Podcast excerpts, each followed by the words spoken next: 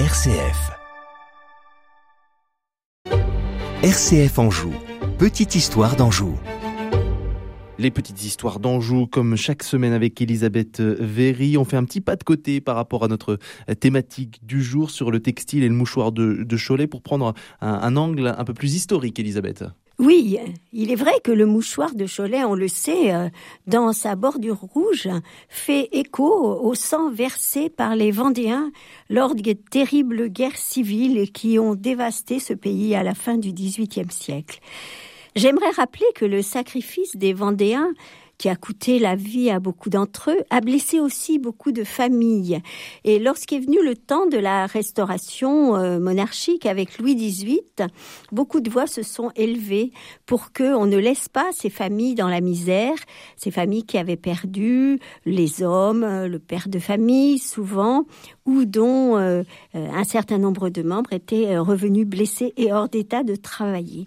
Ce sont les mesures comprises de Louis XVIII je voudrais vous donner un exemple. Vous avez un cas particulier d'un soldat vendéen, laboureur à Bégrol, un certain François Vincent Tout à fait. Il écrit à Son Excellence, Monseigneur le ministre de la Guerre, et cette lettre est conservée aux archives départementales dans les dossiers de demande de pension, qui, euh, je le dis en assise, sont d'ailleurs en ligne et qu'on peut consulter sur le site des archives de Maine-et-Loire.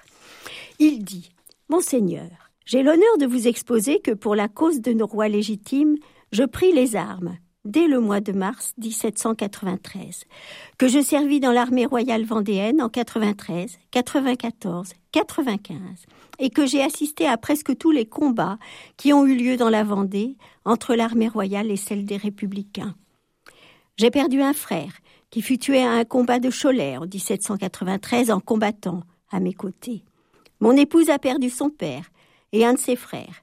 Le premier fut tué chez lui et le second en Bretagne par l'armée républicaine.